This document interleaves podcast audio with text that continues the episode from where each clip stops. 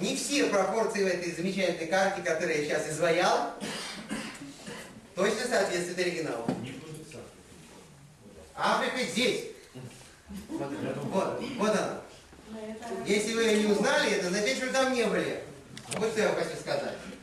А любой, кто вы узнал бы. Да. Так, э, значит, где евреи жили?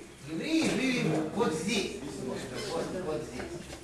То есть, как нам рисуют на картах, и, в общем, так это примерно понятно, что они действительно получили очень хороший надел. Значит, вот здесь вот это вот устье Нила, вот это вот, кто, кто не понял, вот эта красная линия, между прочим, река Нил. Да. А? Я нет. Дельта, хорошо. Ну, как скажете. Как скажете, пусть будет дельта. Вот, вот рядом с этой дельтой, значит, евреи поселили. Земле Гашем. И у них, значит, вот там вот прекрасный надел. Э, И мы сегодня немножко будем разбираться, как евреи ходили, куда они ходили, потому что пора после длительных 210 лет нашего с вами совместного пребывания в Египте, мы долго об этом говорили, описывали, как и что, пора нам дорогу, да, пора нам путь. И я не ради метафоры говорю об этом, мы с вами знаем, что когда человек изучает какое-то место в Святой Торе, какой-то этап жизни еврейского народа, то он своей душой, своей мыслью соединяется с этим временем и как бы находится в этом времени. Поэтому мы с вами, можно сказать, э, почти три месяца жили в Египте вместе по вторникам, собирались, лепили кирпичи, страдали от порабощения. И вот, наконец, мы подошли к знаменательнейшему моменту, моменту исхода. Для того, чтобы начать об этом говорить, нужно обязательно сделать небольшое вступление. Вступление, связанное, связанное с тремя величайшими событиями, которые нам предстоит понять. Ну, первое, собственно, событие это и есть а, исход из Египта, сам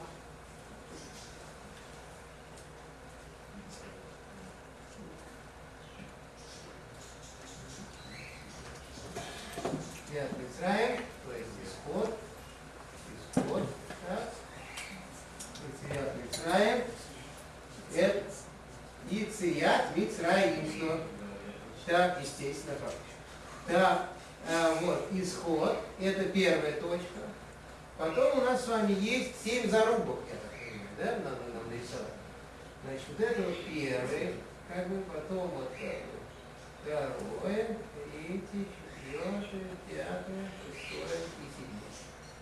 Значит, вот эти вот первые семь дней, они заканчиваются другим величайшим событием под названием рассечение Красного моря. Величайшим чудом еврейской истории, о котором мы будем подробно-подробно говорить. Крият Ямсус. А, значит, это я напишу Кр море. Красное только. Кр. Это моя честь. Почему? Криславский. Кр. А, Крестовское море. Ага. Так, хорошо. Хорошо, не Карский. А, Лучше вы к нам, как говорится. Вот, Криас Ямсу.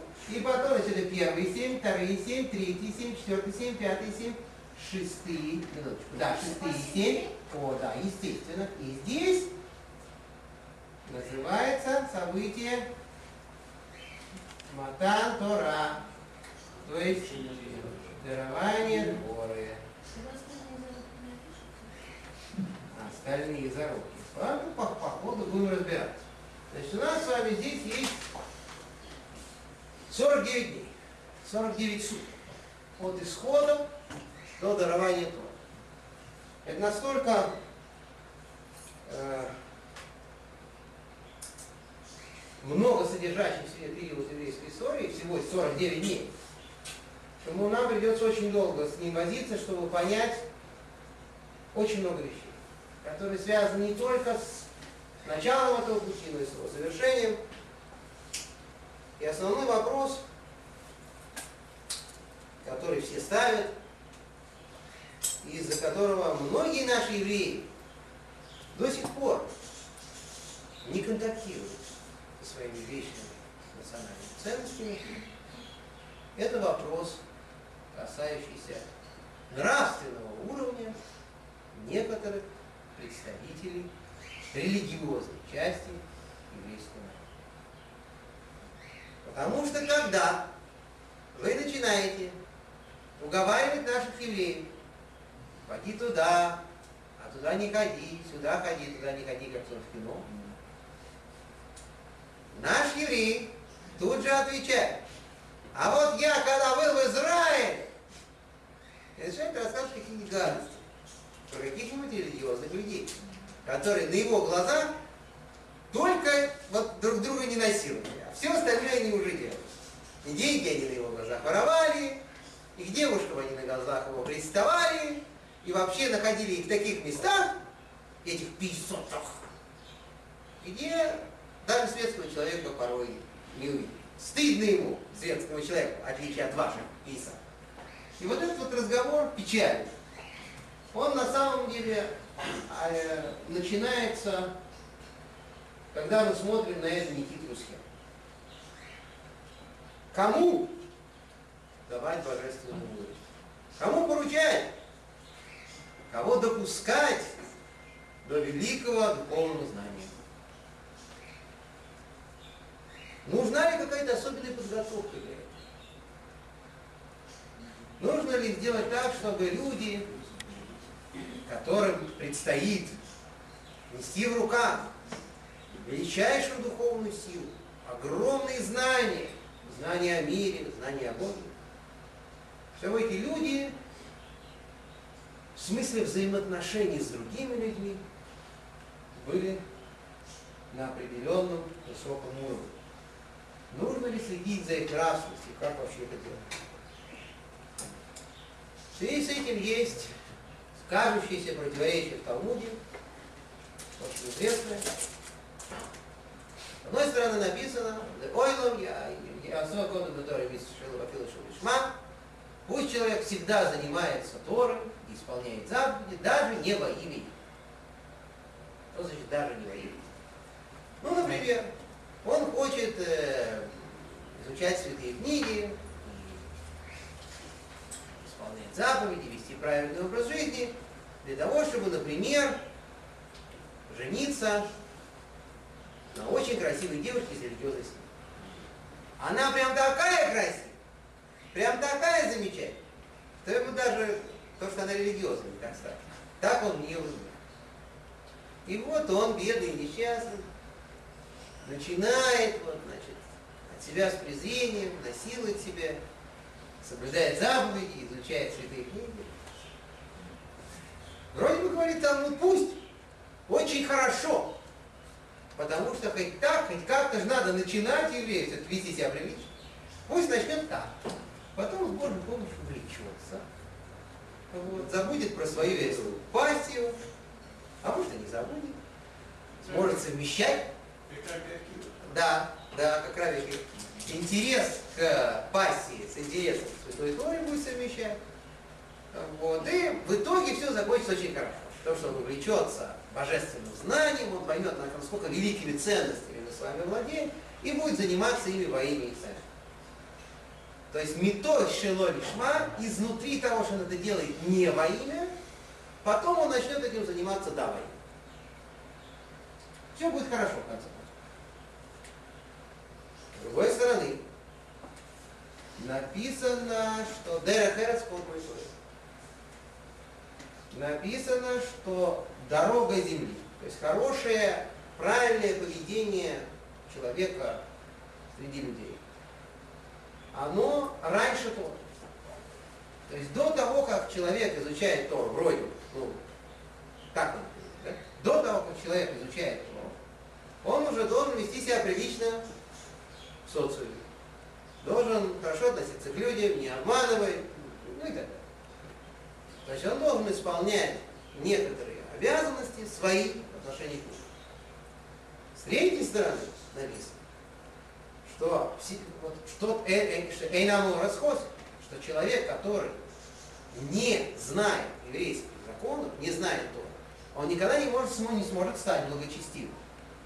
Потому что чаще всего, когда в жизни возникают какие-то очень сложные, неоднозначные ситуации, не тогда, когда вот сидит человек, уронив голову на и у него из кармана торчит кошелек. Это однозначная ситуация. Взять или не взять. Да. Понимаете? Ну это изначально, такая простая вещь, да? То есть, ну не взять, как нехорошо воровать. Вроде. Да?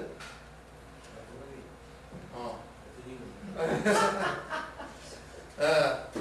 А если, да, а если этот спящий должен вам денег? Все, все, вы уже запутали. Понимаете? Ситуация уже очень сложная. Можно ли взять э, у человека кошелек, когда он вам должен деньги? Да вы не все возьмете. Вы возьмете у него из кошелька ровно столько, сколько он вам должен. Причем уже три раза просрочено. Да? И вернете его вместе с бумажником, сделаете, еще письмо напишите. С пожеланиями долгих лет жизни. И обещанием больше никогда его не беспокоить и не давать ему в дом. Надо забрать все. Почему? Пускай остаток он, он будет, тот будет должен. О, еще одна замечательная мысль. Прекрасный вид. Понимаете? То есть, вот, Теперь он не будет спать. да, ну да. Пусть теперь он помучается, да? Я ровно столько времени его буду мучить, сколько он. Он мне на полтора года задержал, я его только полтора года буду истязать. И не отдавать ему остатки его собственных денег. Вот, понимаете? То есть, столько может быть прекрасных вариантов решения одной и той же ситуации, своровать или не своровать, да? Очень сложная дилемма. Так, а это же простая ситуация. А когда ситуация сложная, когда они еще партнеры в бизнесе, какие взаимозачеты, и он не спит, а бодрствует, они уже держат друг друга за пиджаки. Ну, тогда что? Вообще не разберешься. Поэтому вроде бы, как ты можешь, откуда ты можешь стать, каким образом ты можешь стать нравственным человеком, если ты не знаешь как, ты не учил закон, ты вообще не в курсе, как это все с божественной точки зрения выглядит, какой вид сверху всех этих ситуаций. Ты не учился. Как это так? Дерек Эрец Холбитер. Сначала будет нравственным, потом тебе Тору. Как это потом Тору? Я же не могу быть нравственным. Я же не умею. Дайте мне Тору. Я научусь быть нравственным, буду нравственным, и тогда действительно все будет гармонично и красиво. Так что же делать? Курица или яйцо? Вот этот вот вопрос, который всеми задается. В качестве одного из важнейших ответов на этот вопрос существует данная страничка. Простая схема. Вы видите, что дарование Торы находится в самом конце. Кое-что здесь еще происходило по дороге, будем заполнять. Но в самом конце находится реальный факт дарования Торы. До этого 49 дней что-то происходит. То есть с момента, когда вообще начинается разговор о чем-то, о ком-то, о каких-то людях, которые называются кандидатами в еврейский народ. Потому что до исхода из Египта все эти люди, которые жили в Египте, вроде бы были кандидатами в евреи, ничего про них нельзя было сказать вообще. Потому что, как вы знаете, там, подавляющее большинство этих людей просто умерло. И их, их же собственные братья, пока темно было, тихонечко закопали. И похоронили в этом же Египте, они остались в этой замечательной земле Гошен, где они жили 200 лет, и никуда не пошли. Почему? А мы говорили об этом э, на одном из занятий, что э, одна пятая часть еврейского народа вышла из Египта. И 600 тысяч. Да. Мужчин. Вот 600 тысяч мужчин, и одна пятая вышла. Не, одна пятая, 600 была одна пятая. Ну да, тысяч да, это было. да, да. А, 600 тысяч добавили. Да. То есть было, было 3 миллиона. И эти люди, которые бешено плодились размножали, по шесть, детей- по шесть детей они рожали эти женщины, все это, мы все это обсуждали неоднократно. Короче говоря, они все умерли. Почему? Потому что они не были готовы к выходу, они не были готовы к свободе, они ничего не желали уже, они полностью погрузились и стали египтянами. Произошло полное погружение, и уже никакого еврея, ну, может, вчера, позавчера он еще был, но сегодня он уже русский. Сегодня он уже египтянин. Уже не осталось даже того, за что схватить. У него осталось только обставить. Ну, не дай бог, но очень часто он сам на себе его ставил. В прямом смысле. Надевал. То есть люди полностью ассимилировавшись. И осталась одна пятая часть. И вот эти вот одна пятая, вот они действительно хотя бы являются поводом для какого-то разговора. Еще ничего не ясно. Еще они не подошли к горе Синай. Еще они не ответили Богу, что они готовы брать на себя божественный закон. Ничего еще не было. А что было? Только выход. Мы с вами знаем, насколько это важно и насколько это трагически. Потому что сбежать из страны, где тебя порабощали, сбежать из страны, где тебе ничего не позволяли, это очень важно. На самом деле, может быть, мы даже не осознаем до конца, насколько это важно, сбежать. Но оказывается, мы сегодня будем говорить об этом подробно, что только сбежать оттуда, вот освободиться, стряхнуть себя оковы египетского или советского тоталитаризма, этого просто недостаточно. Надо еще и золото взять. Да, золотом надо взять. Ну, Но даже с золотом, если. Известно золото партии Яна. Да, да. Мы потом с вами отдельно, если можно, поговорим. Я хочу задать вам несколько личных вопросов на эту тему.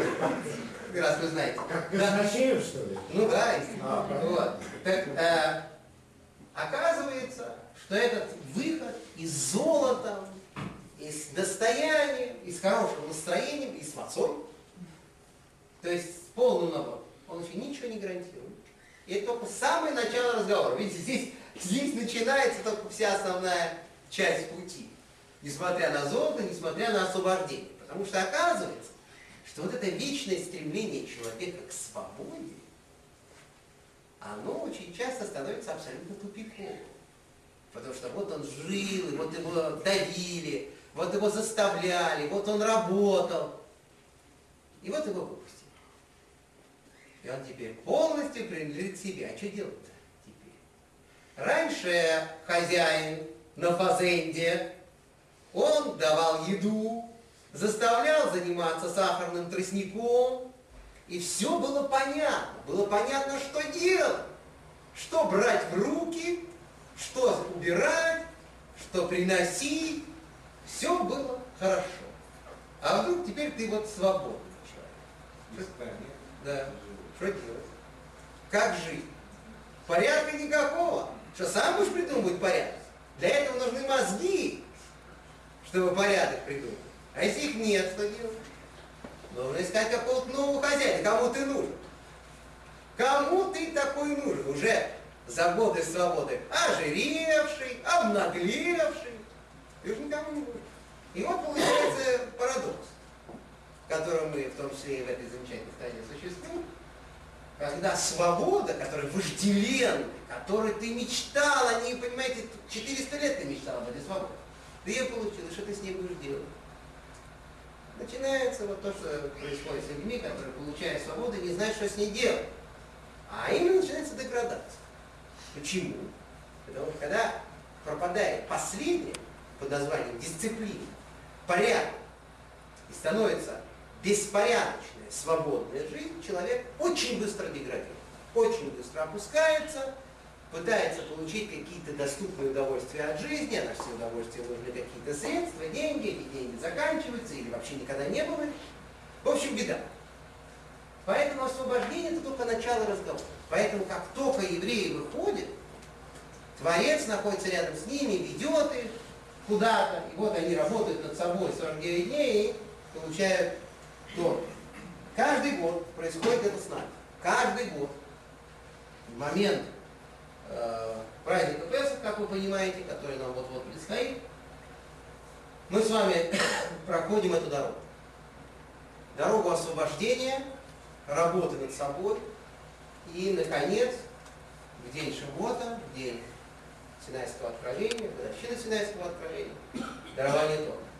Эта работа, эти 49 дней, это как раз и есть то, о чем сказано, что Эрес под мониторинг, что дорога земли, то есть нравственное поведение человека раньше, чем Тора.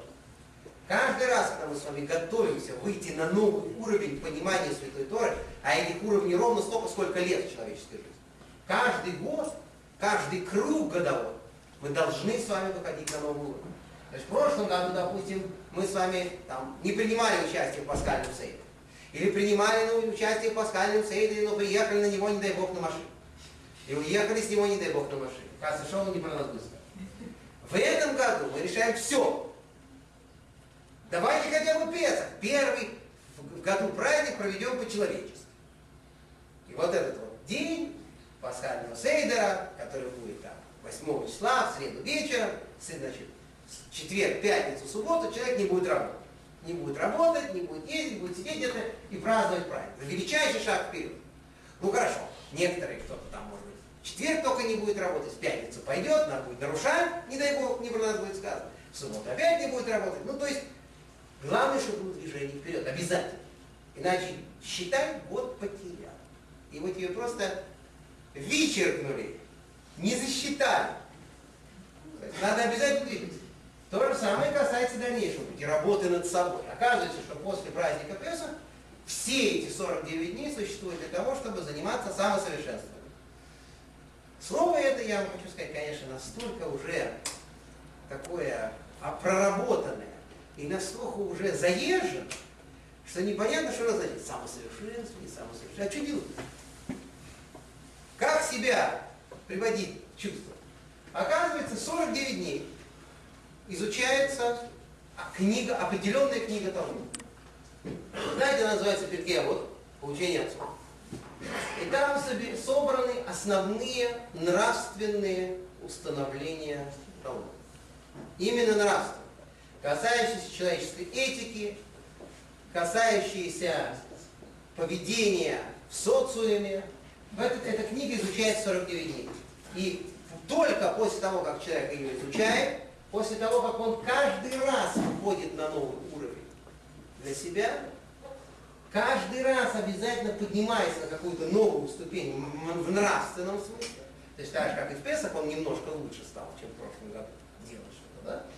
Так и в эти 49 дней он тоже лучше немножко стал по-человечески, чем в прошлом году. Тогда он немножко больше получит возможности понимать закон Всевышнего. Если эти 49 дней он себя не улучшит, ему не будет дана возможность лучше понимать божественный закон. Эти вещи идут абсолютно параллельно. Человек становится лучше, как нравственная личность, как представитель социума, как тот, кто должен контактировать с людьми, он становится лучше, и параллельно с этим ему дается возможность, ему открываются еще одни ворота понимания мудрости Творца, интеллектуальной. Да? То есть здесь что мы видим? Что, опять же, мы говорим, это схема из 10 уровней, мы ее рисовали с вами, замечательную эту схему, что есть 7 недель, которые представляют нижние 7 уровней, снизу вверх, да, на самом деле, должно было бы это быть, а на самом деле, а в принципе, так сказать, э, все сверху, не стоит отдельный разговор. Короче говоря, наполняются эти 7 уровней, нижние, и только потом интеллектуальные, дарование три верха. То есть сначала ты должен привести в порядок свое нравственное состояние, потом получать то. У каждого человека обязательно есть какие-то проблемы. Обязательно есть какие-то недостатки, большие. И нужно их знать, и нужно над ними работать. И многие из них знают, из этих евреев наших, свои недостатки. То есть э, одному человеку нужно работать там, медосака, значит, качество гнева, допустим. Другой, наоборот, он совершенно такой мягкотелый, никогда не может сказать «нет», когда его зовут работать по субботам. Я не знаю что. То есть ему надо, наоборот, укрепляться. Кому-то надо за не работать над вопросами, связанными с воспитанием детей. Кому-то надо работать над вопросами, связанными с воспитанием жены. То есть э, я имею в виду, дай бог, что будешь воспитана, жена воспитана. Да, воспитание жены не в смысле того, да, а она тебе, да, не ты, да, понятно. Вот, над всем этим надо работать. Это очень тяжелое время. Начиная с Песах, то есть буквально вот 10 дней осталось, по две недели, и начнется этот тяжелый период. 49 дней, когда человек должен, если он вообще хочет зачем-то получать Святую Тору в праздник Шавуот, если он хочет получить возможность больше понять в следующий год, не хочет просто потерять год. Ну просто потерять год в смысле интеллектуального понимания реальности вообще, понимания мира. Да? Если не хочет потерять год, то он должен, хочет, не хочет над собой работать. Это всех касается, и к этому надо очень серьезно, очень серьезно подойти. Так вот это, так сказать, здесь так, и выход из Египта, и семь дней, седьмой день это рассечение Красного моря. А конец седьмой недели это дарование Тора. Вот эти вот семерки, эти целостные циклы из семи, сначала на микро уровне, на уровне дней, потом на макро уровне, на уровне недель, они таким образом дают возможность человеку себя воспитывать, себя приводить в порядок. Мы потихоньку будем этим э, заниматься. Это очень э, большая тема. Что же реально происходит? Значит, оказывается, что все казни, они очень отличались от казни первенцев. То есть они настолько отличались от этой страшной последней казни, что отношение всех выживших египтян к тому, что произошло, было совершенно однозначным и одинаковым. Потому что, ну, в конце концов, сделать так, чтобы отовсюду лезли в ши, или летела саранча, или даже, чтобы везде выключили свет. Фокус. Ну, мало ли, он одного там в сейф клали, и, и, и цепями вот это вот закрывали, а потом на него обрушивался дом, снимали с камеры с какого-то стола, который стоит за 200 метров от этого дома, а там лежит. Ну, мало ли, был фокус. Мало ли кто фокусы может показать. То есть, в принципе, конечно, было очень тяжело. Было безумно сложно выносить эти казни египтян. Но до какой-то степени в голове все-таки было такое вот недоверие. Ну, да, здорово. Здорово они это все делают, такие прям профессионалы, молодцы. Э, ну, под куполом церкви бы вот это все показывать, а не на нашу голову изливать. Но когда случилось то, что произошло, причем их же предупреждали, да? Их предупреждали изначально, фараону было сказано изначально про казнь первенцев. Такое впечатление, что это полный идиот. Этот человек, который испытывает такие вещи. Оказывается, он не верит в это, он не может это поверить, что такое возможно. Почему? Потому что фокусы это одно. А вот представьте себе ситуацию. Определить, кто первенец, кто нет. Это как? Причем не зная никого лично. Как вот сделать, чтобы автоматически все первенцы умерли? Ну, вот, ну, технологий-то нет. Ну хорошо нагнать саранчу.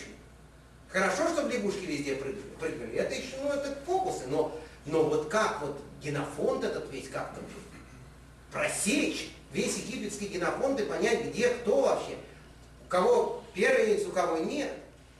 И началось же безумие, там же лилась кровь рекой в стране. Не просто умирали первенцы, там же еще поножовщина была. Практически во многих домах. Почему? Потому что, как вы знаете, тракториста Петрова, прекрасная семья, восемь детей, и в ночь смерти первенцев умирает трое. Это, это что означает? Понимаете, что это означает? Даже Петров с его небольшими интеллектуальными багажами, прямо скажем, может понять, что если в казнь первенцев умирает трое его сыновей разного возраста, да, то как минимум два из них, а может и три. Да, они не Петровы, а какие-то совсем другие люди. От других первенцев, от других мужчин. Это где скандал, где магробой, а где и до поножовщина с этими женщинами. Я считал, что ты, а ты. Вот, это, вот такие вещи. И как? Это, это, это уже вообще непонятно, как сделать. Нет такой технологии, это действительно должен быть какой-то единый компьютер всего мира. Да? Единый компьютер всего мира, где вся информация лежит. Кто первенец, кто не первенец. База данных. Да, и в этой базе данных кто-то, кто сидит за этим компьютером, он, значит, там, выделить, выделить, выделить, на shift нажимает, выделить вот это, вот это, вот это, все, все выделяет, и потом нажимает. Да. Escape. Кто-то, кто-то должен там сидеть, кто-то рядом с главным компьютером. Это же не фокус, это серьезная вещь. Это центральное управление всем мирозданием должно где-то быть. И это было недоступно. То есть египетские чиновники, я думаю, что ну, ну, это-то невозможно. То есть все, все что угодно, лягушки, каких, каких угодно размеров. Рам, а можно вопрос? Да. А понятие первенец по египетским законам имело какое-то символическое значение? Нет, ну оно тогда у всех, оно и сейчас имеет, конечно имеет. Вообще, первый сын, первый сын любого человека, он называется Рейшит Оно, начало его силы. И это вообще великой важности вещь. Когда у человека рождается первый сын, и отношения, которые строятся у человека с первым сыном, и то, что он должен ему передать все, да, то, что, то, что он должен быть его главным наследником, он получает двойную долю наследства. Все это очень важно и принципиально. И тут, значит, вот э, происходит такая картина. Понятно, что эта казнь, она полностью изменила всю психологию. То есть она перевернула все, потому что фараон встал ночью, и он обнаружил, что из всех знакомых и незнакомых ему первенцев жив только он сам. Что его специально оставили. И он понимает, что просто Мошарабейн ему говорил об этом, он начинает откручивать пленку назад и вспоминает все их разговоры. Бабу Зойса и Матиха, значит, что он передавал от имени Всевышнего фараона, что ради вот этого я тебя оставлю. Я тебя поставил, я тебя оставлю ради вот того и того, чтобы мое имя, говорит Творец мира, было известно всему миру. То есть ты для чего-то еще нужен. Все остальные кровь, смерть, ужас. Просто кошмарная ситуация в стране. И он сам зовет евреев и сам их провожает. Фараон лично следил за тем, как происходит эвакуация еврейского народа из Египта. Написано в Медраше, это очень удивительное место, я почему они в том числе приводится, что фараон получил за это в итоге награду. То есть не то, чтобы он получил награду, но получилось так, что у нас из-за этого произошли. Из-за того, что фараон в тот, да, в тот момент, когда евреи выходили, он оказал почет, дал евреям уважение, проводил сам лично. Из-за этого, вместо того, чтобы идти вот так, да, вот он путь-то, вот, все. И дома, по верхушечке Синайского полуострова, вдоль по бережку Средиземного моря. Все. Началось вот это вот, вот это вот, кренделя 40 лет. Одна из причин того, что евреи быстро не попали в Святую Землю, то, что египетский фараон разрушал. В чем дело? Какая логика? Логика удивительна. Что он свою силу, свою злодейскую, поганую силу придал еврейскому исходу. И поэтому исход был его участием, его проводами, его сладким голосом и уважением отравлен. Ну, не сильно, не совсем. Ну, чуть-чуть. На 40 лет всего. Всего на 40 лет. Да. Поэтому очень важно, когда мы с вами куда-то идем, понимать, кто с нами идет. Что такого возьмешь с собой, понимаете, потом обнебешься всяких неприятностей. И это очень удивительное тоже место в Талмуде, в трактате Сангелдеев про Навуходоносора. Написано, что он сделал четыре шага и его остановил ангел огня, Гавриэль, не дал ему идти дальше, а если бы он сделал еще несколько шагов, то евреев вообще всех уничтожил. Что за гемор, что такое? Просто коротко, чтобы вы понимали, это просто они вместе, эти два отрывка идут и про фараона, который провожал, и про Навуходоносора, который побежал. А там, значит, история была такая. Он работал писарем у Эвел Мерудаха, у предыдущего царя Вавилона. Навуходоносора. Работал писарем, и, значит, произошло великое чудо у царя Хискияву в Иерусалиме. И Эвель Мерудах решил написать письмо. Решил написать письмо еврейскому царю, сказать ему, как у вас там здорово, какое у вас чудо произошло. Значит, а чудо заключалось в том, что приговоренный к смерти, уже фактически умиравший царь Хиския, вот таки ожил, там, отмолил, все это знаменитая история. Книги. Так, короче говоря, написали письмо, а Навуходоносора в этот момент не было. По казенной надобности по какой-то уходил. Вернулся он к себе в контору и спрашивает у товарища, ну что вы там наваяли? А они говорят, вот мы написали, мир э, царю Хискияву, мир городу Иерусалиму и мир Богу Великому. Еврейскому. А Навуходоносор уже был немножко в курсе, потому что однажды он уже видел великое явление, непонятное до сих пор никаким историкам, как армия Сенхирива, ассирийского царя, умерла под стенами Иерусалима вся. Это неизвестная болезнь, Иерусалим не взяла. Так он это вот все видел, потому что он тогда просто уже почти ребенок, юноша, он был в этой армии, и он был один из э, немногих выживших. И он видел, вот как это все работает, там рядом с Иерусалимом, что это за город. И он сказал, вы неправильно все написали. С точки зрения политики они правильно написали, потому что сначала царю Хискияву, мир, правильная с точки зрения дипломатии формулировка. Потом мир городу Иерусалиму, то есть всем жителям, народу, а потом, ну, просто из соображений толерантности, и Господу Богу тоже привет, вашему Богу. Да. Ну, то есть, ну, не то, что мы там верим или что-то, но мы просто же депеша, правительственная телеграмма. И надо вот, значит, э, в конце там, про их Аллаха что-то написать. Все. Написали. А Навуходоносор неправильно написали. Этому человеку, царю Хискияву, надо написать наоборот.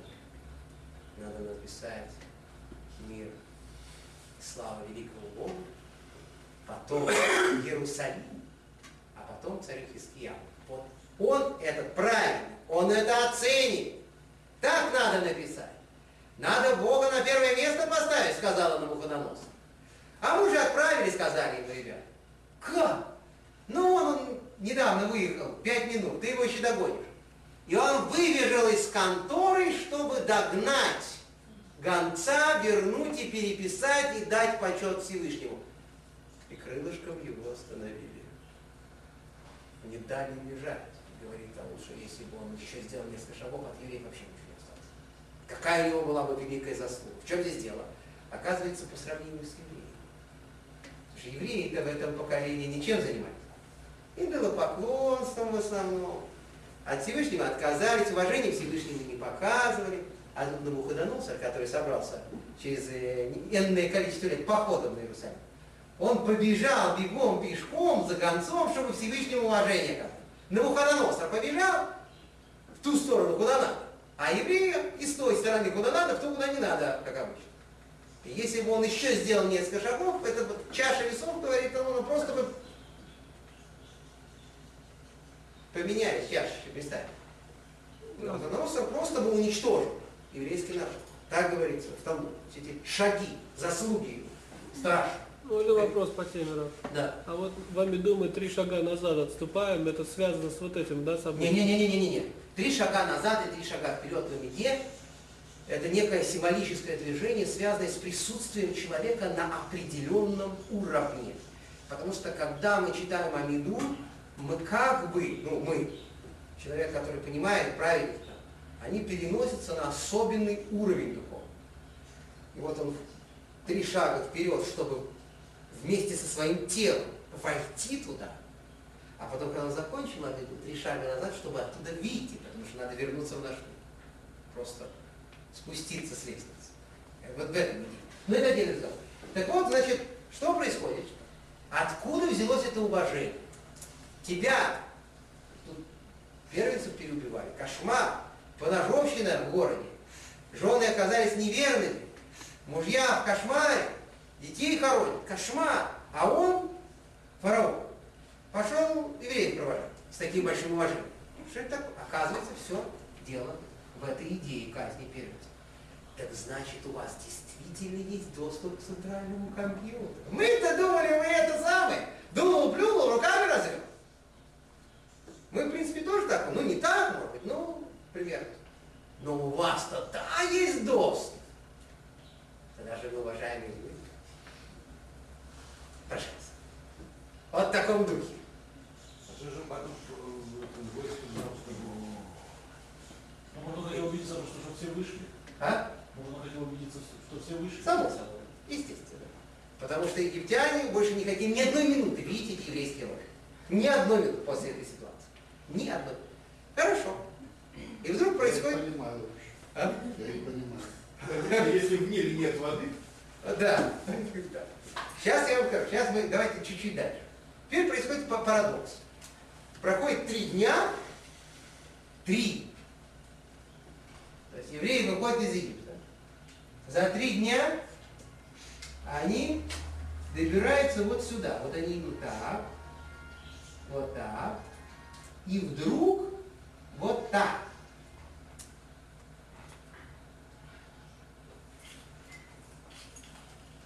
описывают такую дугу. Да. А кто их вел, спрашивают?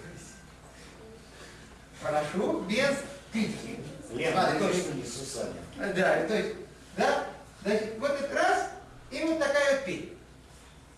Значит, понятно, что с евреями уходит целый табун представителей госбезопасности. Это понятно. То есть, просто так отпустить, без своих людей, это было просто смешно и глупо. Поэтому все эти люди, они, значит, идут с евреями.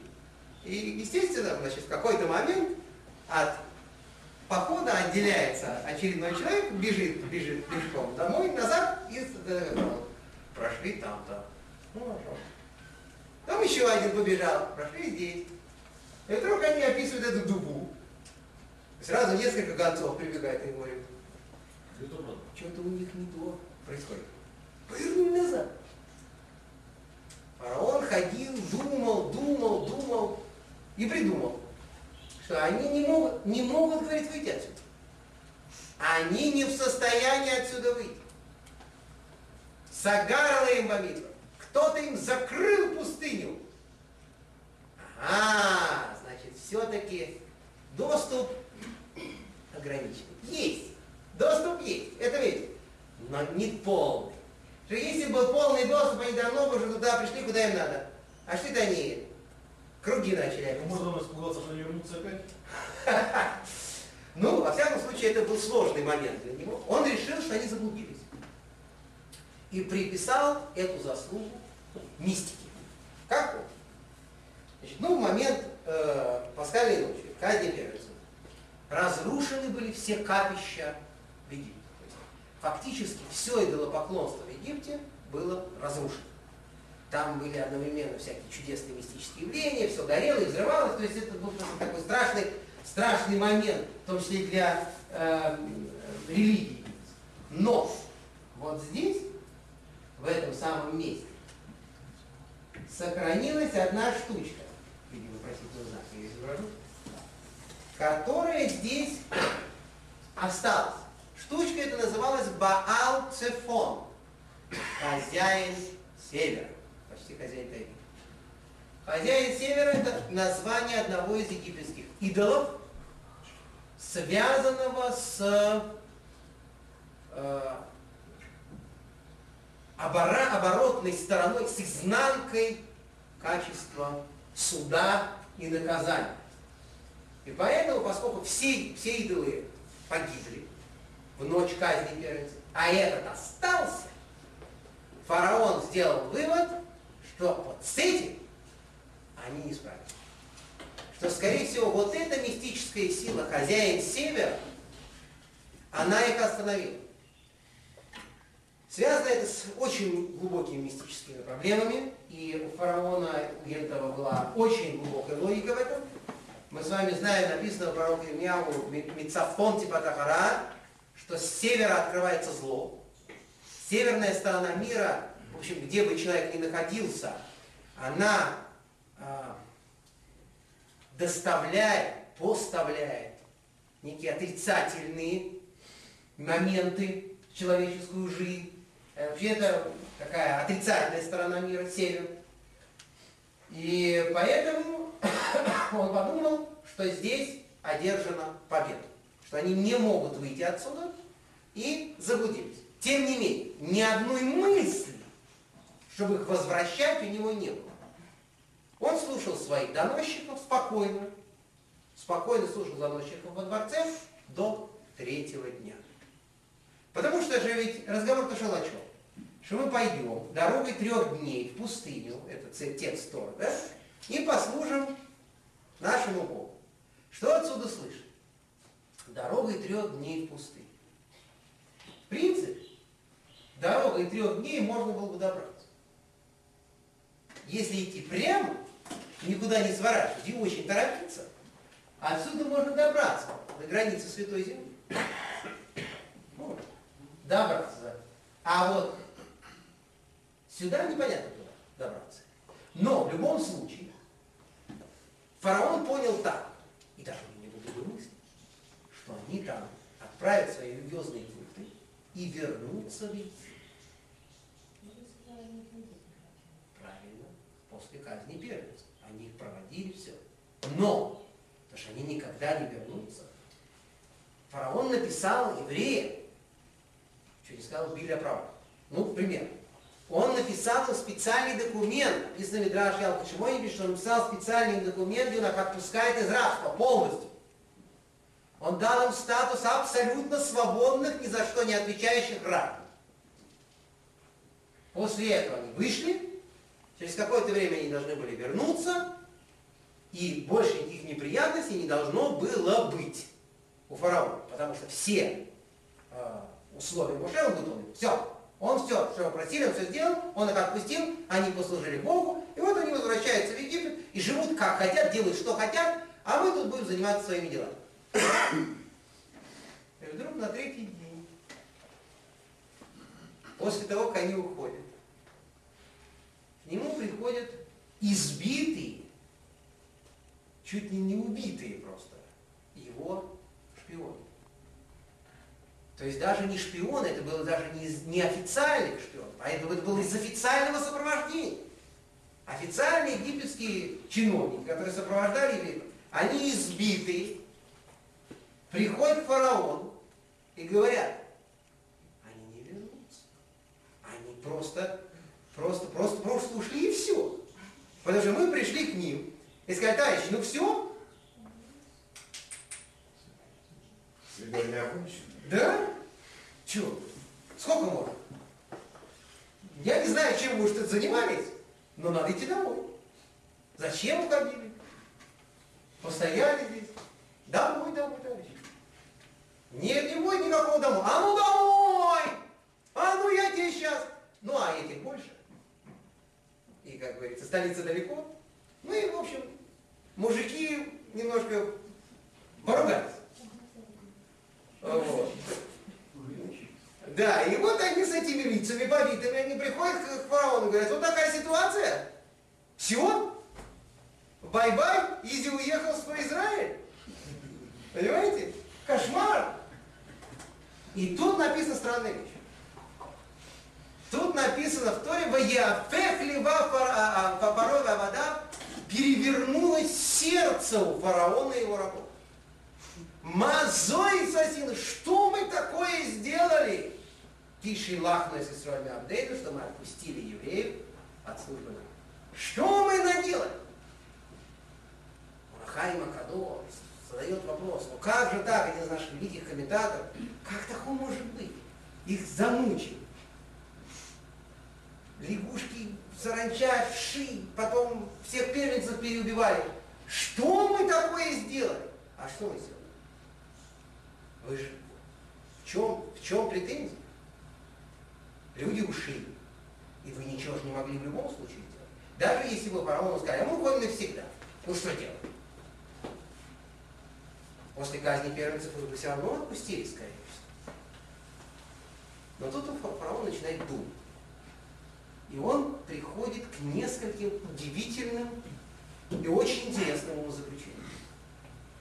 Что могло случиться с евреями такое, что они обещают мне уйти на три дня, а убегают совсем? Как понять, почему ко мне не пришли? Я же демократ, местами. Пришли вы ко мне и сказали честно, товарищ фараон, так и так, надоело нам у тебя тут. Задержались мы 200 лет уже. Бывай. Все, скажи честно, что это такое? На три дня послужим Всевышнему. Да, конечно, он сразу понял, что их можно и по-другому понять, что мы на три дня, в смысле три дня пути. А то, что назад придем, мы вроде бы. То есть прямо фараон Мойша не говорил, что они вернутся. Но зачем нужно морочить голову? Зачем это надо все? Полное впечатление создавать того, что мы ненадолго. Значит, что? Значит, какая-то здесь несостыковка. И он ходит и думает, как же это все объяснить? Потом еще один момент. Оказывается, там есть такая деталь, что перевернулось сердце фараона и его рабов после того, как сказано «Барахаам» – сбежал народ. Не написано «сбежали евреи, да Исроэль, да Израиль», народ сбежал. Что это такое? Объясняет Арахай, говорит, что народ в данном случае это не только евреи, там же к евреям, когда евреи уходили, привязалась куча другого народа. Куча людей, совершенно нормальных египтян, привязалась, так сказать, мотивируя это тем, что они познали истину и хотят быть тоже верующими в единого Бога. Тоже привязались к евреям. Ну, раз столько золота увозят, ну как-то не хочется их отпускать. И вообще решили вместе с ними уехать. Так что получается? Евреи ушли. Еще забрали с собой кучу рабочей силы. Как же мы вообще? А входят вы? 600 тысяч? А? Эти входят 600 тысяч? Нет. Это никак. 600 тысяч это евреи. А там еще была толпа, просто, сброд такой, который к ним присоединился, всякие люди, случайные, не очень, которые присоединились к евреям просто так. Потому что, знаете, когда идет большая демонстрация, огромная движуха, как говорит молодежь, то как-то вот, значит, вот, да, многие люди, они просто, вот, при, просто примкнуть. Они не знают, что дают, зачем идут, ну, вот тоже, как, ну, снаружи. А тут, когда столько золота увозится, А сколько этих ой, это вообще не понятно. Очень много. Их было очень много, реально очень много. Ну, точной цифры у нас нет, была реально огромнейшая толпа людей. И забрали людей совершенно, совершенно, которые в принципе ни при чем. Это, э, это уже просто, э, это уже идеологический такой э, страшный момент против нашей египетской религии, против всего.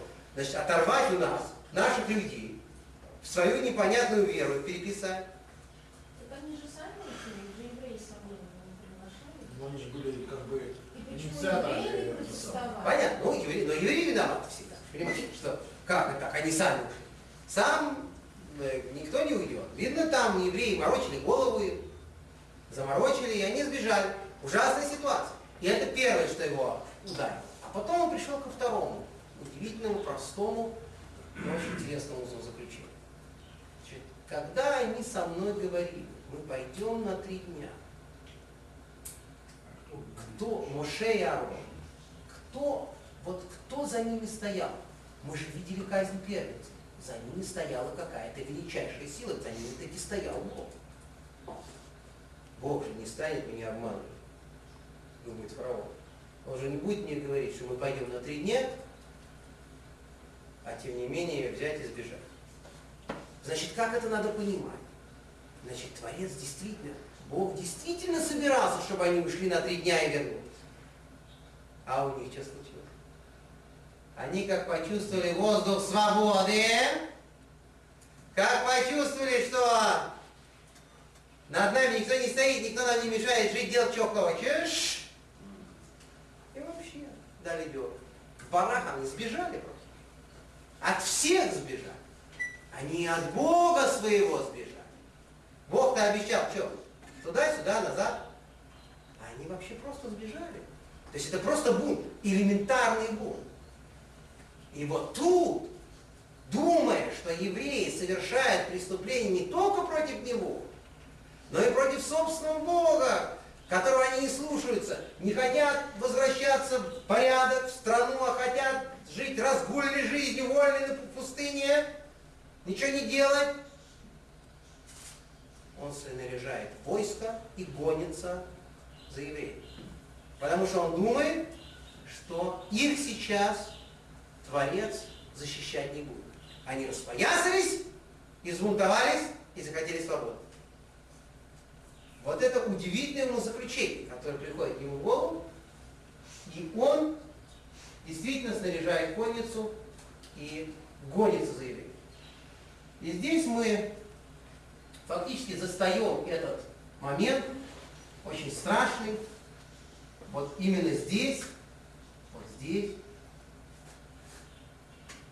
произошел переход Красного моря, величайшее событие. Место узенькое, но если увеличить до настоящего размера, как говорится, не, перебеж, не перебежишь и не переплывешь тоже, это точно?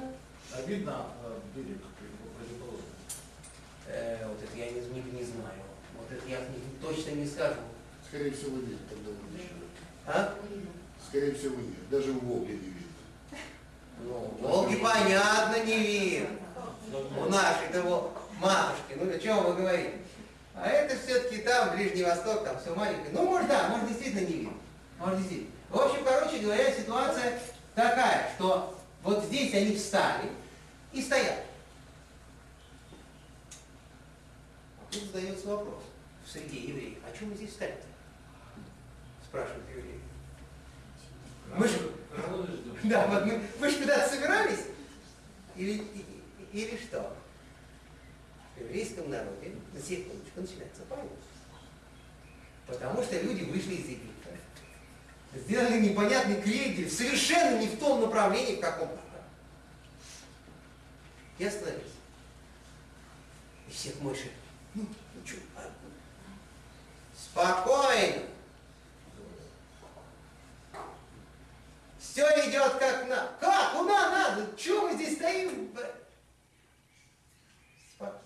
И тут, значит, они им сообщают, они узнают, они уже слышат, потому что земля дорожит очень, очень, знаете, еще на далеком расстоянии находится конница противника, а здесь уже чуть-чуть, знаете, такой вот гул раздается. Этот гул растет. Он, он, он растет там, ну, он может расти 40 минут, час он может расти, этот гул. Это о- очень издали. Это конница. Тем более, что фараон, конечно, торопился, но все-таки это колесницы, по пересеченной местности, слишком быстро не поедешь. И вот это вот в таком настроении, замечательно, здесь стоит еврейский народ, он слышит, что ой, кто это едет? И явно, что не один, а с кем-то. А мы тут стоим, ничего не делаем. Значит, в еврейском народе происходит знаменитый раскол.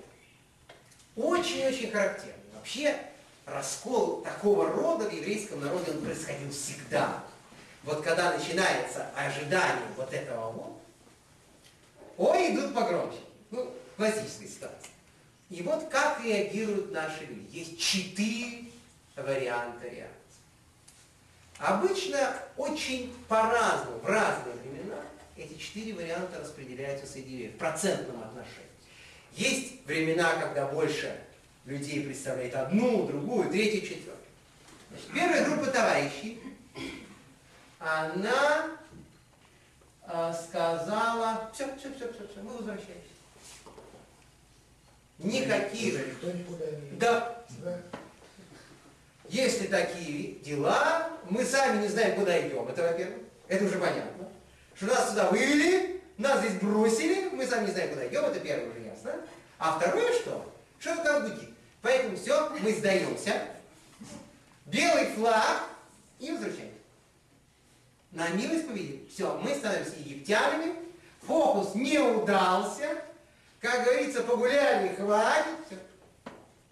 Это группа товарищей. Вторая группа товарищей поумнее, чем первая.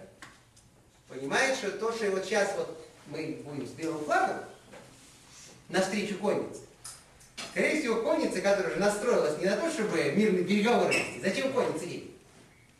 Для того, чтобы сидеть за столом переговоров, сойти с колесниц, сесть, минеральную воду поставить на стол и писать условия мирного договора. Нет, она едет рубить.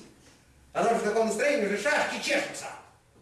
А тут мы с белым флагом. Ну, беспокойный момент очень будет, неприятный. Могут, да, могут на наш белый флаг не обратить внимания. Поэтому надо воевать. Сейчас быстренько здесь расположим, народу у нас много. много. Конечно, воевать мы не умеем. Мы только, может быть, кирпичи лепить. ну. Но возьмем числом, сейчас выйдем навстречу врагу. Мужики законят. Это вторая группа товарищей. Третья группа товарищей сказала, это все бесполезно. Это отборная конница, это колесницы. Топиться. Море. Сами утопиться в море это во много раз менее болезненно, чем когда тебя рубят острыми предметами. Не хочется, чтобы тебя рубили острыми предметами. Поэтому просто в рабочем порядке я от них уплыву. Сколько смогу, буду плыть, а потом все. Это третья группа товарищей. И, наконец, четвертая группа товарищей сказала, ну, понятно, для чего нам это великое испытание. Надо молиться. И все, значит, обратились к Богу.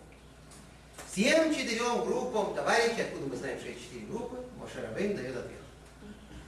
Причем это длинный такой ответ, прямо в главе там из каждой, кус, каждый кусочек его ответа, это, значит, э, это э, определенная реакция на одну из четырех позиций. Он говорит, что Ашера Исам из Мисраим, значит, то, что вы видели Египет, вы его больше не увидите. То есть товарищи, которые хотят возвращаться, мы их не отпускаем, сидите на месте, прекратите истерику, вы Египет больше не увидите. Проститесь с ним мысленно, мысленно простите. Тем, которые собирались топиться, он говорит, что Рисем Вискасактем, Рисем Сашем, вы Сиацем Рисем Сашем, должны усилиться и увидите спасение Творца. Вы увидите, что Всевышний вас спасет. Топиться не надо, подождите. Третья группа товарищей, которая говорит, э, воевать, Ашем Елахам Бог вместо вас будет воевать. Сейчас готовится величайшее чудо человеческой истории, рассечение Красного моря. Вы не вмешивайтесь, не лезьте. Не надо. Творец будет воевать вместо вас. И самое красивое, самое четкое и неожиданное и короткое было сказано тем, кто собрался молиться. Ватем тахришу. А вы заткнитесь. Брат, у меня был вопрос. То есть, получается, а, М- Моисей знал, что, то есть, что будет происходить. Он не знал, что точно будет происходить. Но он знал точно, чего не надо делать. Хорошо, другой вопрос. Он знал, куда идти первоначально. Конечно, знал. А почему, почему Да, все знали, что надо идти в Иерусалим. Но Творец сказал, что сюда не иду, а мы идем туда. А там туда не надо. Нет, надо. А, Творец. Это был приказ, это написано прямо в начале главы, что Творец их повел этой длинной дорогой. А, Там же столб Да. пыли шел впереди, поэтому там впереди шел Ну да, столб, столб, Э, облачный столб, да, висел над ними, облако висело, они за этим облаком шли, да, ничего невозможно. Никто не виноват, что они пошли. Нет, никто не виноват, но что теперь делать? Вот они, значит, здесь стоят. А Не- стол а надо. Столб находится, а? Можно вопрос? Да. А нашел Надо был не из тех, кто хотел идти топиться? Не, не, не, не, не, не дай бог, нет, не дай бог, он не завязался. Вот, там была очень интересная ситуация, Э, значит, мы об этом поговорим. Так, в общем, короче говоря, вот они стоят на этом месте, и Моше Рабейн говорит, вы заткнитесь. Он знает, что ничего, они ничего не должны делать. Ничего они сейчас не надо делать. что сейчас должно произойти что-то такое ключевое, что-то очень важное. Седьмой день. Седьмой, да? Седьмой день после исхода. Почему он седьмой? Потому что три дня пути, три дня пути для фараона, до них, да? Седьмой день. Наступает ночь, седьмая ночь. Что, три дня там стояли? Да? Ждали, Да. А, а вас ожидают. Ждали, пока. Вот, вот, вот, вот точно как вы сказали. Так вот, эти три дня заканчиваются. И седьмая ночь после исхода, это же ключевой день. Каждый седьмой Швиин Хавевин, это возлюбленное число, это число, когда завершается первая фаза освобождения из Египта, первая семерка, первая неделя, что-то ключевое должно произойти. И что? Моше Рабейн идет молиться тихонечко, чтобы никто не видел, потому что он уже заткнул, потому что он-то сам, он не знает, что делать. И он пришел. И творец говорит, мать Ицакала, что ты орешь? Говорит ему творец. Отсюда, надо ехать. И вот тут, вот тут, как раз наступает этот знаменательнейший момент истины, когда подходит фараон, он уже находится рядом, и евреи видят эту удивительную величественную картину. Когда в лучах заката начинается ночь, опускается ночь, закат, появляется эта толпа, эта конница отборная, и фараон едет впереди, а перед фараоном маячит нечто. Совершенно ужасного вида, непонятного. Некое страшное пятно какое-то, которое вообще непонятно как выглядит. Непонятно, что это такое. А это, как говорит Зор, это ангел. Ангел Египта. Покровитель этого народа, который во главе этой конницы мчится на еврейский народ. И евреи впадают в панику, прежде всего еще, так сказать, из-за этого последний момент. Потому что они думают, что если бы Творец не был согласен с этим, если бы Творец не был согласен с тем, чтобы нас уничтожить, неужели бы какие-то высшие силы принимали участие в этой погоне? И ровно ночь, целую ночь, фактически ничего не происходит. Мы будем еще говорить на эту тему. Это была удивительнейшая ночь перед пересечением Красного моря, потому что Локараб за Эльзеквалалайва написано, что всю ночь они не могли приблизиться друг к другу. Лагерь Египта стоял, и евреи стояли, и не могли приблизиться.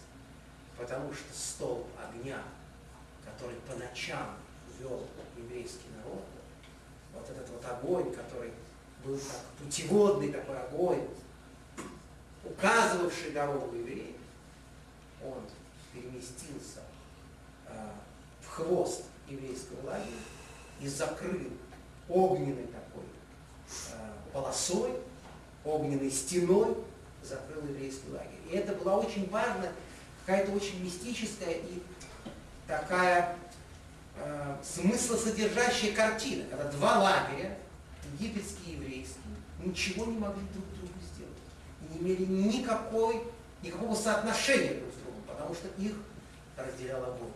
Полоса огня между ними горела. И никто не мог подойти друг к другу. И после этого, после этого огня происходит знаменитейшее явление, поразительное явление, о котором мы будем подробно говорить, с Божьей помощью как раз э, это будет у нас с вами накануне Пейсаха, потому что следующий вторник я буду в Иерусалиме. Вот. А через вторник мы будем с вами прямо накануне Песаха говорить об этом величайшем явлении. Сейчас я просто не хочу комкать. Ну, вы знаете а, общий а, контур этой истории, вы знаете, что нашелся еврей, который прыгнул в это море, и уже пошел, и уже почти утонул. И только тогда, когда он уже почти утонул, таки море расступилось. Все это известные вещи, и что мой Шрабейну наводил руку на море, и как-то участвовал в этом его знаменитый посох, или не участвовал, тоже очень важный вопрос, как это все происходило, и вообще технология этого явления, технология этого превращения моря в такой как бы застекленный аквариум. С два аквариума, между, между которыми идут люди. Фантастический совершенно фокус, который был произведен Творцом еврейского народа. Это мы с Божьей помощью будем обсуждать. Этот седьмой день. Каждый раз в седьмой день Песаха, вы знаете, повторяется это э, время, повторяется это возможность чуда. И седьмой день Песаха как раз характерен тем, что те преграды, те препятствия, которые человек не может взять в своей жизни, ну не в состоянии. Есть у нас много таких. У каждого из нас есть много препятствий, которые хочется перемахнуть сходу.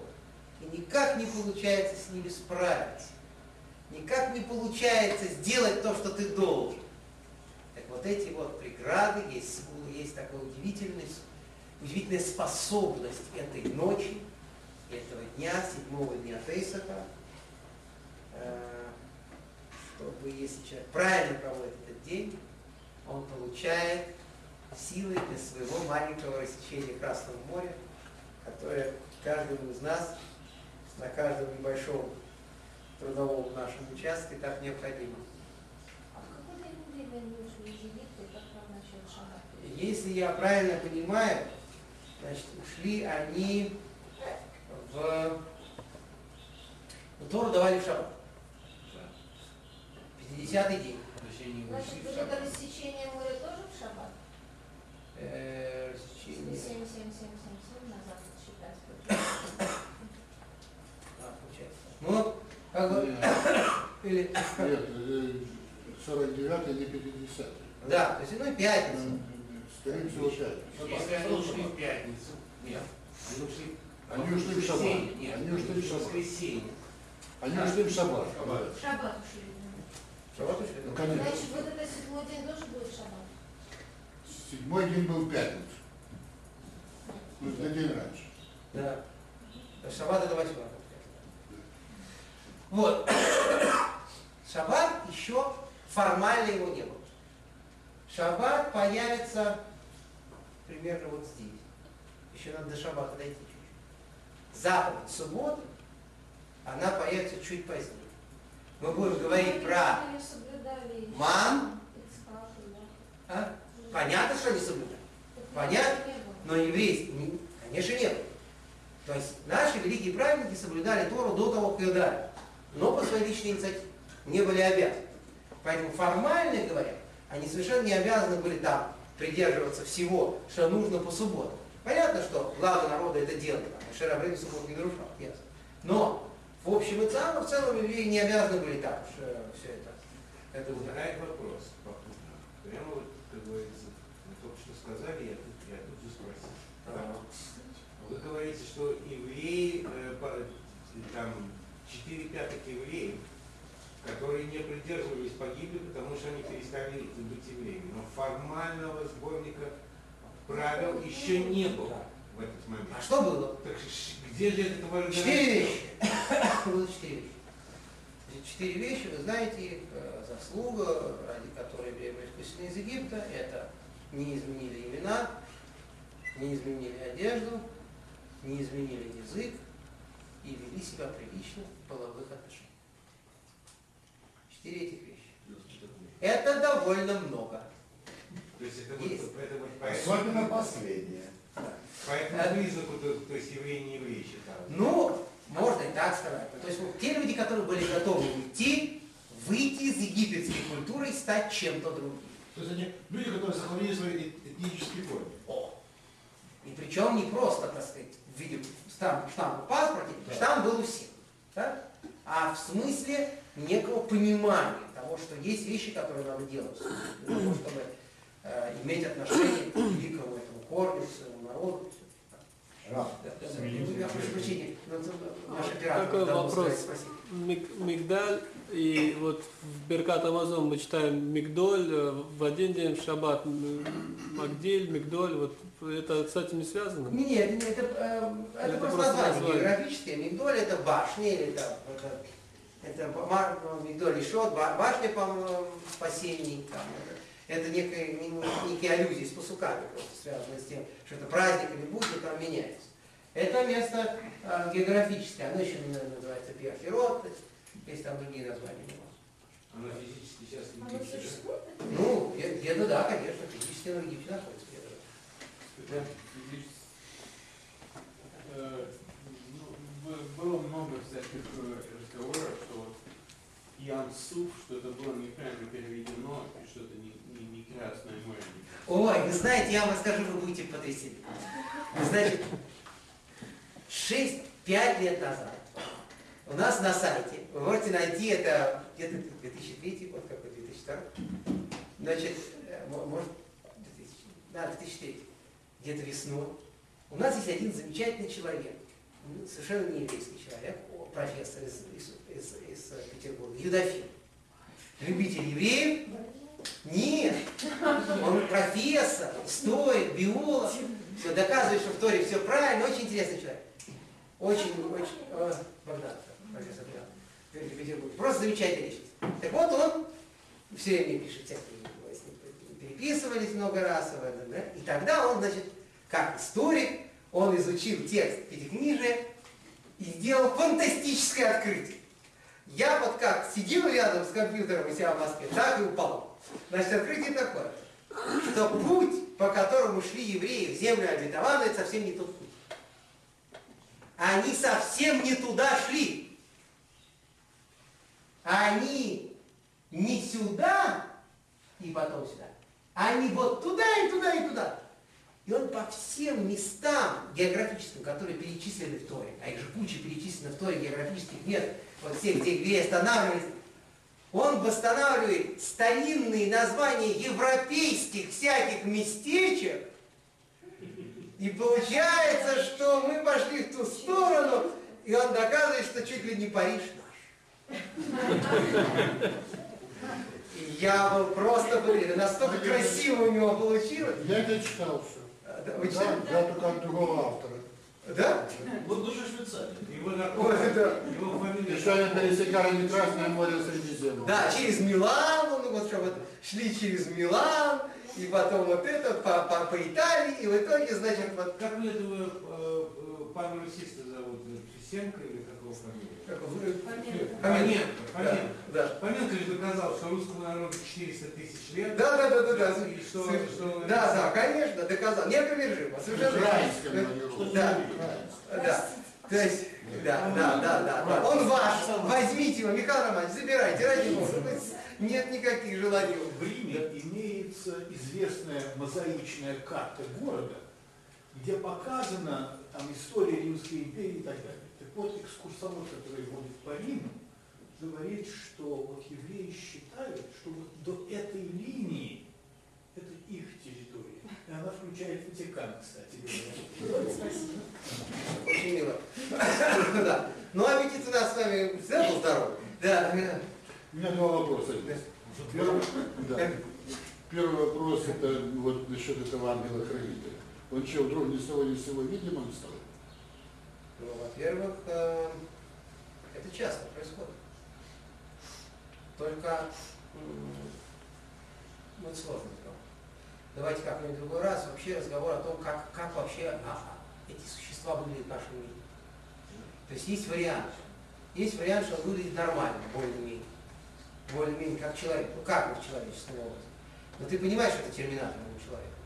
Ты, ты это понимаешь. Но все равно в каком-то более-менее. А есть, когда это вот такое, знаете, вот такое вот мерцание, сияние, непонятный кибернетический такой вот фон.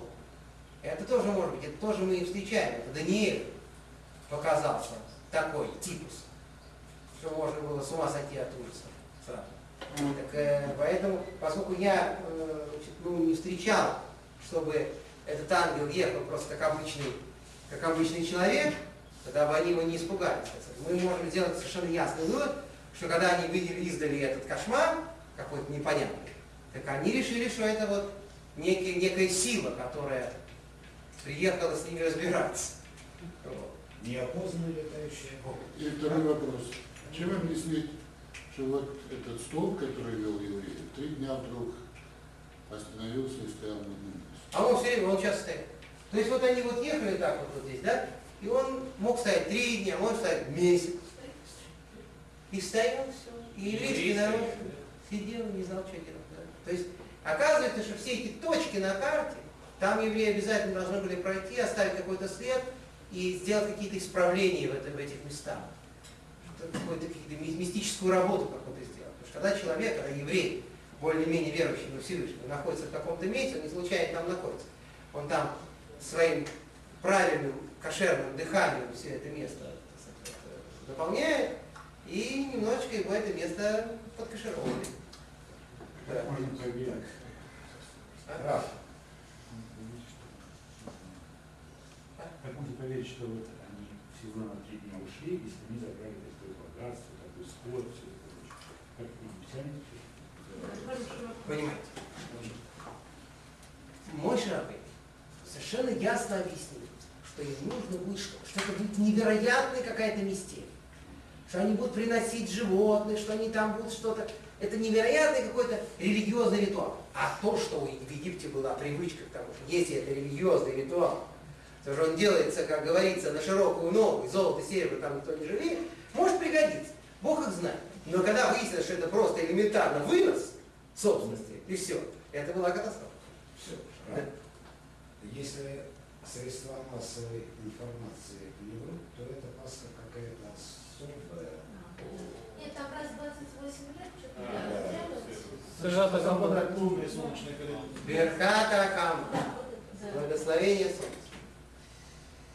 Значит, очень удобно, что мы с вами встречаемся во вторник. Потому что я так понимаю, что Берката Камада во среду. В среду, перед началом Пасхи. Восемь часов. 8 часов. Это благословение для солнца. Специальный текст, который читается раз в 28 лет. И сейчас это совпадает с кануном Песах. То есть днем очень особенным. Поэтому в еврейском народе сейчас переживается очередной виток мессианской истерии. Как и положено, она у нас всегда чуть что готова проснуться. Но сейчас это особенно здорово и сильно, потому что действительно это такой очень редкий случай, чтобы это благословение оно попадало на канун Песаха, и это было всего два раза в еврейской истории, чтобы выпадало на канун Песаха. Да, чтобы выпадало- 436 лет назад было, да? А? Такое же было 436 лет назад. Да. Э, был, был еще раз в момент э, Пурима, когда евреев э, спасали, так сказать, в Персии. Ну еще, да, в Персии. Тогда тоже благословение солнца было, значит, э, исход, Песах. да, исход начался именно в это время. Первый раз было, когда они вышли из Египта. Ну, наверное, да. Да. Вот, поэтому получается, да, по- получается, что это явление такое мистическое и. Так а что это? Ну, вы что объяснить? Я не слышал. Ну, это специально, я вам там мы в следующий раз увидимся, может быть, может в воскресенье, давайте поговорим, потому что это тема большая, специальная, Там очень специальная много Аллахи. такая, да, галактическая вещь. Это есть одна, гала- одна галаха, один закон, одна глава, вернее, в своде закона Куракая, значит, как описывается, что это такое. Это определенное положение, состояние Солнца, которое нуждается, так сказать, в отмечании. Ра, значит, следующий, следующего вторника у нас нет, да? Значит, вторника нет, воскресенье есть, И вот это воскресенье есть, Да. и следующее воскресенье и следующее воскресенье есть. Да, и следующее То есть воскресенье. у нас будет просто Ну, пропадает вторник, да. Подождите, и этого воскресенья, наверное, нет? Почему? Здесь же какое-то торжество. Нет, это воскресенье. Два часа. Торжество в два часа. Вот. А, а?